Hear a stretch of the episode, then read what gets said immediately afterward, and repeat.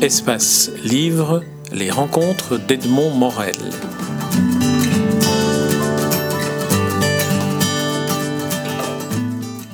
Hélène Carrière d'Encause, je suis très heureux de, vous recevoir à propos de, à l'occasion de votre dernier livre en date, Six années qui ont changé le monde.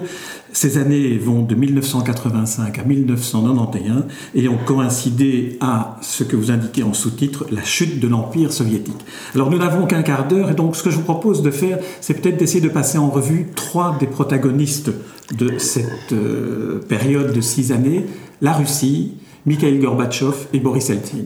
on commence par la Russie, comme ça on peut voir un peu comment elle se, présente. Euh, des hommes au pouvoir qui sont très vieux après Brezhnev, qui sont malades, euh, une économie qui est en déclin, une euh, baisse démographique et un état sanitaire absolument déplorable sont les indices que vous nous donnez pour aider à comprendre comment la situation se présentait à l'époque. Alors, qu'en est-il de ces années-là? Ben, C'était des années qui, où les citoyens soviétiques ont très bien compris que leur pays était en triste état. Parce qu'en effet, euh, d'abord, euh, ils voyaient leur vie quotidienne se dégrader. Elle n'avait jamais été tellement brillante. Euh, ils voyaient, ils savaient qu'il y avait une natalité très faible et une mortalité qui galopait, une mortalité infantile et une espérance de vie qui se rétrécissait surtout pour les hommes. Et bon, on a essayé de le cacher, mais les, chiffres, les, les, moyens de communication de la fin du XXe siècle était telle qu'on ne pouvait plus fermer les frontières d'un pays. C'est-à-dire qu'ils le savaient par les informations extérieures. Et je dirais la, la baisse de dynamisme biologique d'un pays est un indicateur qui terrifie une société. Elle avait le sentiment de mourir. Il y avait de surcroît, euh, quand les, soviétiques regardaient leurs dirigeants, ils voyaient euh, des gens qui étaient dans un état de santé déplorable, euh, qui mouraient les uns après les autres. Hein. les enterrements étaient, se déroulaient au rythme d'un parents du grand chef, et de surcroît, la médiocrité de ses dirigeants était évidente. Or, l'Union soviétique était un pays hautement éduqué et qui était assez humilié par ses dirigeants qui ne correspondaient plus au niveau d'éducation de la société. Donc c'était un, drame pour la société. Alors, de surcroît, tout le monde savait euh, que le président des États-Unis, le président Reagan, avait décidé de mettre l'Union soviétique à genoux par la course aux étoiles. Et c'est ce qu'il faisait. Il y a eu d'ailleurs quelque chose qui correspond à un phénomène récent, une baisse des cours du pétrole, qui a aussi, pour un pays producteur de pétrole et qui a toujours vécu de la rente pétrolière, un problème considérable. Donc, euh, c'était un pays qui était en état de crise et tout le monde savait qu'il était en train de s'arrêter. On y buvait d'une façon considérable. L'angoisse aidant, enfin on a toujours bu, mais l'angoisse aidant, et ça aggravait l'état sanitaire, de tout cela résultait, je dirais, un effondrement moral aussi considérable. Deux autres événements se sont produits aussi que vous indiquez, c'est l'engagement dans la guerre d'Afghanistan, la catastrophe de Tchernobyl, et puis le fait que, euh, à cause de la guerre des étoiles que Ronald Reagan lançait, les investissements en matière d'armement euh, finalement absorbaient une grande part de l'économie qui aurait pu s'investir ailleurs. Bah, l'essentiel, je dirais que euh, sous Staline, l'essentiel de la, euh, de la richesse nationale allait à construire une industrie lourde, et la, société n'en profitait pas. Et euh, à la fin du régime soviétique, l'essentiel allait à la course aux armements, et notamment aux armements les plus sophistiqués, c'est-à-dire les plus coûteux. Et le pays le ressentait très durement. La, la vie quotidienne s'en ressentait. Et c'est vrai que la guerre d'Afghanistan, elle a été extrêmement mal perçue parce que c'était d'abord pourquoi faire la guerre à l'Afghanistan? De surcroît, tout de même, l'Union soviétique était un pays peuplé de musulmans. Il y avait, euh, le nombre de républiques musulmanes était élevé. Tout le sud, qui, touchait à l'Afghanistan, et à l'intérieur de la Russie, il y avait beaucoup de musulmans qui ne comprenaient pas ça. Donc ça crée un, véritable problème politique interne. Et puis, c'était une guerre, c'est à peu près ce qu'a été la guerre du Vietnam pour les États-Unis. Un bourbier, la, jeunesse soviétique qui mourait, et dans ce pays, on ne disait pas les choses, c'est-à-dire que les cercueils revenaient plombé ou ne revenait pas. Et c'était un, euh, pour, la, pour les relations, pour l'état d'esprit de la population, c'était effrayant. Et puis pour la jeunesse aussi qui était engagée dans l'armée. Ben, la jeunesse ne voulait pas. Et alors l'armée était, il faut bien dire aussi, l'armée était terrible. Le service militaire était long. C'est une armée qui pratiquait les brimades, les, plus, plus que les brimades, on maltraitait Euh, il y a des récits épouvantables, mais c'était la règle dans cette armée. Elle cassait la jeunesse. Et euh, du même coup, d'ailleurs, l'ambition de tout jeune qui était appelé au service militaire était de ne pas s'y rendre. Et entre leur, état de santé qui n'était pas brillant et, euh, les désertions qui allaient croissant, puis alors personne ne voulait aller en Afghanistan, il y a eu véritablement une, une sorte de révolte contre l'armée. Et s'est levé, c'est très intéressant à cette époque-là, les mères de soldats tués en Afghanistan, dans, un pays où la société civile ne pouvait pas s'organiser. Ça a été la première indice de, la société civile. Les mères de soldats ont constitué des, comités pour aller chercher, euh, réclamer qu'on leur rende leurs enfants. Bon, c'est donc le, signe d'une société qui, qui s'écroule. Alors, euh, euh, ça c'est le, le, grand événement militaire. Alors, Tchernobyl est arrivé après l'arrivée de Gorbatchev au pouvoir. Mais euh, je dirais, euh, et ça a modifié complètement ce qu'il souhaitait faire et ce qu'il allait faire. Mais ce qui est intéressant, c'est que justement, quand Tchernobyl est arrivé, l'usage en Union soviétique, c'était le pays où on ne disait pas. L'usage était de ne jamais dire la vérité, pas plus qu'on disait la vérité sur les morts en Afghanistan. Les catastrophes n'avaient pas lieu, ça n'existait pas. Et quand la catastrophe de Tchernobyl est arrivée, qui tout de même a eu un nombre de morts incroyable, et qui a été accru par le fait que on a dit qu'il ne se passait rien, c'est-à-dire qu'on n'a pas fait les évacuations nécessaires. D'ailleurs, on a mal localisé Tchernobyl pour commencer. On l'a localisé en Ukraine, pas en, Biélorussie. Enfin, tout ça a été une monstruosité absolue. Euh, il se trouve que là encore, ces vieux dirigeants soviétiques qui étaient des imbéciles n'avaient pas. Euh, Tchernobyl est arrivé, Gorbatchev était déjà là, mais la tradition était ancrée. Euh, il n'avait pas compris qu'avec les moyens de communication modernes, la société saurait. Or, euh, les vents ont poussé euh, les radiations vers l'Europe, et toutes les radios du monde ont raconté ce qui se passait. Et pour la société soviétique, ça a été un choc épouvantable parce que, au moins, elle vivait mal, euh, son sort était physique était difficile, mais elle croyait vaguement que le système la protégeait, un des catastrophes, deux qu'il lui il veillait sur elle, et, trois, qu'il était capable de contrôler euh, ses installations nucléaires. Elle s'est aperçue que tout ça était une blague et ça, ça a été un choc très profond dans la société. Je dirais que le, voile, le voile du mensonge s'est déchiré. Et ça a été pour Gorbatchev l'épreuve du feu, car euh, la première année, il est arrivé au pouvoir un an avant, exactement un an avant Tchernobyl, un an et deux mois. La première année, il hésitait sur ce qu'il fallait faire. Au fond, il avait un mandat qui était de rendre le système un peu plus efficace. Euh, le système était puissant encore à ce moment-là, très très puissant. Euh, il n'avait pas pour mandat d'aller le changer. Et il s'est trouvé devant quelque chose de totalement inattendu. il a commencé par réagir à la manière du système, c'est-à-dire en ne disant rien. Mais au bout de quelques jours, il, il, a été tellement secoué, comme toute la société. Enfin, il a partagé, je dirais, le choc. Et il a compris qu'il fallait tout changer. Et à partir de ce moment-là, il a dit il faut dire la vérité. On est entré dans un système nouveau, à partir de ce seul mot de vérité, glasnost. Et euh, il a compris aussi qu'il fallait réformer en profondeur revenons, si vous voulez bien, un petit peu en arrière pour, évoquer ce deuxième protagoniste, Gorbatchev. Peut-être rappeler pour ceux qui nous écoutent et qui n'ont pas présent la chronologie à l'esprit, qu'il succède après la mort de Brezhnev à Andropov, qui est un homme âgé qui va mourir très vite, puis Tchernienko qui va aussi mourir très vite et décédé le 10 mars 85. À ce moment-là arrive Gorbatchev, dont Sakharov dit, vous le citez, pour une fois, voilà un dirigeant dont nous n'avons pas honte. C'est exact. Et ça a été un choc pour le pays euh, pour plusieurs raisons. Bon, d'abord, après ce défilé de vieillards, mais de vieillards médiocres, je crois qu'il de vieillards qui faisaient honte au pays, euh, parce que c'était leur niveau était très bas. C'était c'était pas la grande génération des bolcheviks de la Révolution. Après ça, ils ont vu des gens qui étaient médiocres, corrompus, pour qui ils n'avaient aucun respect, et puis qui étaient incapables d'exercer le pouvoir. Ils voient arriver un homme de 55 ans, euh, qui, a un air déjà civilisé et pas du tout, euh, qui a l'air de sortir de Dieu seul sait où. Et de surcroît, ils se sont rendus compte tout de suite que c'était un homme éduqué, euh, puis on l'a su immédiatement. Et lui-même était intelligent. il, était, il, était, très intelligent. Il a, il a réussi à dominer une biographie compliquée puisque ses deux grands-pères avaient été envoyés au goulag. Ça aurait dû lui interdire le parcours qu'il a fait. Qui prouve son habileté, qu'il a pu, ça, Absolument. Ça prouve son habileté. Malgré, et, malgré ça, et le parti, et pas seulement entrer dans le parti, monter dans le parti. Donc ça a été quelque chose, et je dirais que même la, société occidentale a été éblouie par cet homme qui ressemblait à un homme d'État normal et pas à une, ni à une momie, ni à quelqu'un de confit dans le conservatisme, mais un homme qui s'exprimait normalement.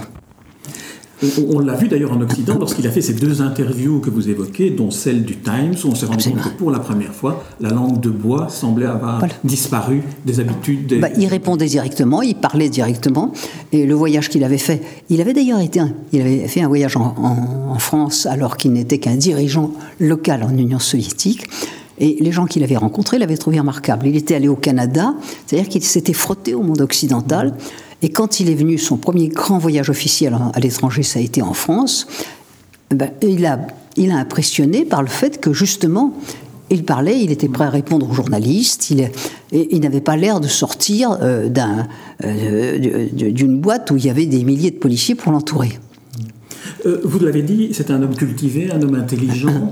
Est-ce que, euh, c'est de la même manière que vous décrivez Lénine lorsque vous y faites allusion, est-ce qu'on pourrait faire une comparaison entre, au niveau de l'intelligence, au niveau de la, de la capacité à s'adapter entre Gorbatchev, Lénine et peut-être euh, Alexandre II ce, Je dirais, après, aux prises avec les affaires, oui. bon, il était différent de Lénine pour une chose. Bon, Lénine appartenait à une société plus éduqué. Euh, c'était tout de même une société d'intellectuels. C'était lui-même un grand intellectuel, euh, mais il était cynique, effroyablement cynique et cruel, ce que Gorbatchev n'était pas. Gorbatchev n'était pas un cynique. Euh, c'était un homme qui avait été, Lénine avait été élevé dans une société où il n'y avait pas le système communiste. C'était son choix. Euh, Gorbatchev, au contraire, élevé dans cette société si dure et, si cynique, était plutôt beaucoup plus ouvert. Au fond, il avait des tendances libérales qu'on a vues quand il était étudiant. Alors, il, était marié, c'est un, argument qu'il faut ajouter. Il avait une femme, ça aussi, ça surpris et la société soviétique et le monde occidental. Il avait une femme qui était élégante, jolie, qui était idéologue. Il, était communiste. Elle l'était encore plus que lui, ça c'est certain. C'est d'une certaine façon, elle était sa conscience communiste. Euh, mais euh, elle était comme lui, ils s'intéressaient à tout et ils étaient assez éduqués, ils avaient lu les auteurs interdits, ils avaient fréquenté des amis libéraux, tout en restant extrêmement prudents à l'égard du parti pour ne jamais s'écarter de la ligne qu'il fallait suivre. Donc, si vous voulez, c'est un homme d'un type nouveau, tout à fait inconnu, qui est arrivé au pouvoir. Alors, vous avez dit Alexandre II, ce qu'il a, c'est qu'en arrivant au pouvoir, il ne savait pas ce qu'il allait faire. Euh, il avait pour mandat de, donner au système un air acceptable et de, le faire un peu mieux fonctionner. Mais après l'histoire de Tchernobyl, où il a compris qu'il fallait changer, là, il a compris qu'il fallait, c'est là qu'il a employé le mot perestroïka, qu'il fallait reconstruire. Et euh, un peu, alors comme Alexandre II, si vous voulez, qui sous le coup des circonstances, qui n'était pas un libéral d'origine, ben, il, a, compris, et les deux sont comparables, il a compris qu'il fallait avancer dans la voie de réforme. D'abord, prudemment, il a commencé par l'économie. Il s'est aperçu que dans un système comme le système soviétique où tout était lié, où c'était le système politique qui dans l'ensemble, ben, la réforme de l'économie entraînait des changements dans les modes de direction. Peu après, il s'est heurté à la question de l'autorité du parti dans tous les domaines. Et ça a conduit à mettre en cause l'autorité d'abord des cadres du parti, puis l'autorité du parti. Et un beau jour, il s'est trouvé dans la revendication qui était la revendication qu'avançaient des gens comme Sakharov et comme beaucoup d'intellectuels, euh, supprimer le monopole du parti et euh, entrer dans un autre système. C'est ce qu'il a tenté de faire. Alors, je voudrais ajouter qu'il y a un élément qui s'est ajouté, c'est que à peine était-il arrivé au pouvoir, il est arrivé en 85, en 86, la périphérie de l'Union soviétique bouge et la question nationale lui saute à la figure. Alors, son, son libéralisme, entre guillemets, depuis 86 fait bouger l'Europe, euh, la, deuxième Europe, celle, avait, celle que l'Union soviétique avait conquise en 1945. Ça permet aux États qui évoluaient déjà dans un sens d'un éloignement de l'URSS Pologne et Hongrie, d'aller plus loin dans le sens des réformes, de prendre des distances, mais à l'intérieur de l'Union soviétique, ça entraîne de véritables soulèvements euh, à la périphérie. Euh, le Kazakhstan et la guerre entre euh, l'Arménie et l'Azerbaïdjan provoquent des tournois à la question nationale, puis on verra la Géorgie, et puis dans les pays baltes, ça bouge, c'est-à-dire que c'est l'Union soviétique elle-même commence à exiger autre chose. Et cette exigence d'autre chose va évoluer très vite, car Gorbatchev se trouve sous la pression des circonstances, mais il se trouve sous la pression d'une question nationale qui lui échappe très vite, puisque en, dès 1988, la fin de l'année 88, commence ce qu'on a appelé la parade des souverainetés, c'est-à-dire que les républiques, la première qui a donné le signal, c'était l'Estonie, tout d'un coup ont découvert que la constitution soviétique disait qu'elles étaient souveraines, elles se sont proclamées souveraines, et dans un second stade, elles commenceront à se proclamer indépendantes. C'est-à-dire que sans qu'on leur ait donné le signal, ces, ces États périphériques, et c'est toute l'Union soviétique, sauf la Russie, jusqu'à un certain moment, s'écartent de l'Union soviétique. Alors là, on arrive dans, la phase où on peut euh, introduire le dernier protagoniste, qui est Boris Eltsine, qui lui est un russe, c'est un russe du terrain, il vient de l'Oural, il est presque l'opposé à Gorbatchev, même si Gorbatchev l'a poussé au pouvoir, l'a ah, à Moscou. Alors il est très différent de Gorbatchev en ce sens d'abord que il est un petit peu. Bon, l'Oural est une terre dure, il est, il est plus brut. Euh, euh, c'est pas un homme, c'est pas un homme, c'est pas un homme médiocre intellectuel, seulement parce qu'il a c'est un ingénieur de formation, euh, mais en même temps, il n'a pas ce côté raffiné des gens de la capitale. Il est physiquement déjà plus brut, euh, moins, je dirais, moins aimable, moins tout ce qu'on voudra. Mais il a, comme Gorbatchev, une femme extrêmement intelligente, une femme de terrain. Et cette femme, Gorbatchev l'appelle à Moscou parce que quelqu'un lui a dit c'est un type efficace, faut le faire venir. Il y va.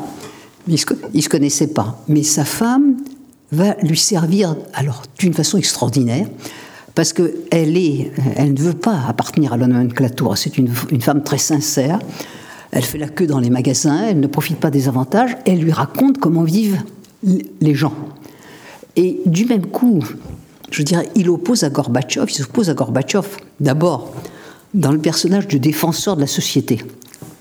Et il vient dire au parti, nous vivons, nous, avec des avantages, nous, mangeons du caviar et la, acheté dans les magasins spéciaux où personne n'a jamais fait la queue. Et nos femmes, elles font la queue euh, pour acheter, les femmes de, la rue, pour acheter du saucisson dans lequel il n'y a pas de viande mais seulement de l'amidon.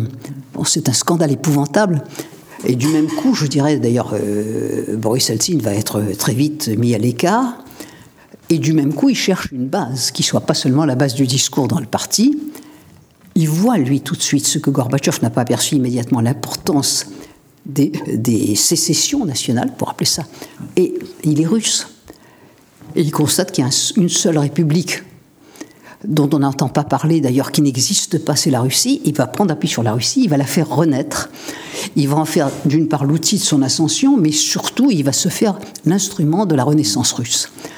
Et je dirais que très vite, dès 1989, la Russie est entrée en scène où, Boris Eltsine reprend une place importante et l'Union soviétique voit se dissoudre son parti, voit se dissoudre son, espace, elle existe et déjà elle est en train de, disparaître.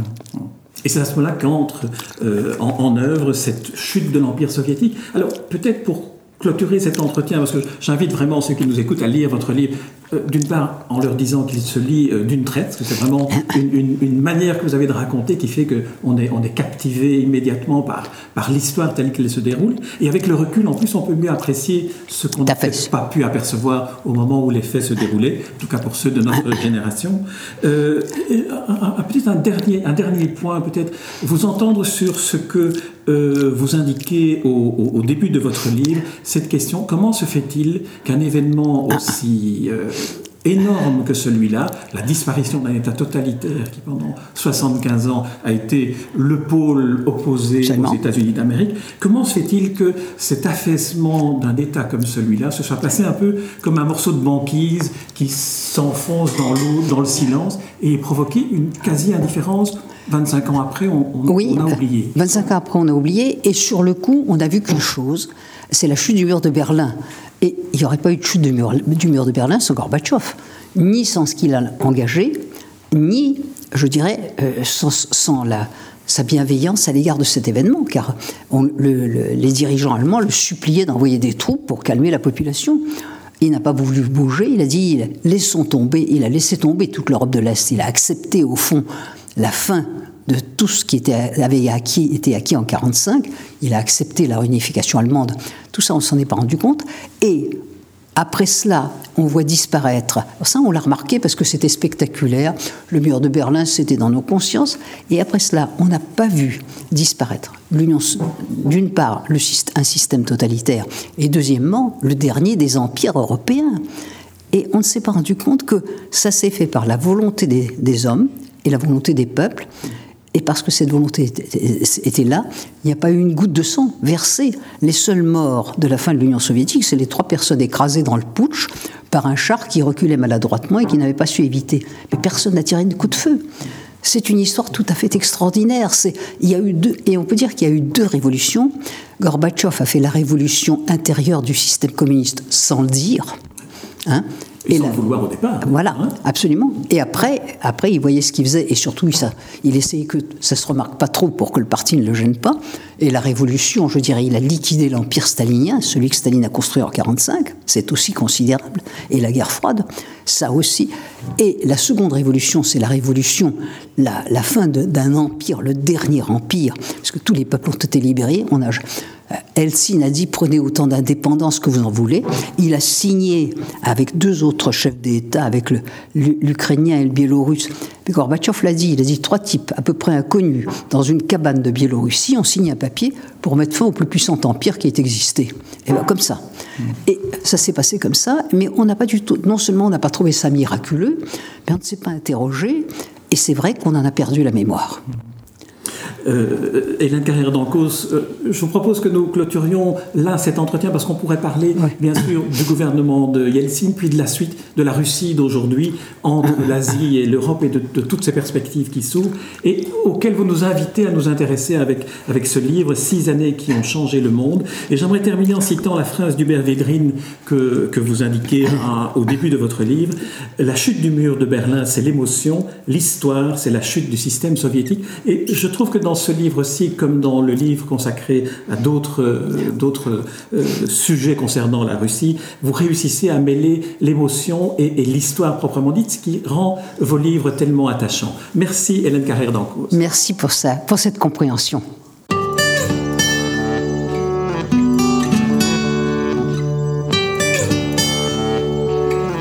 Espace Livre, les rencontres d'Edmond Morel.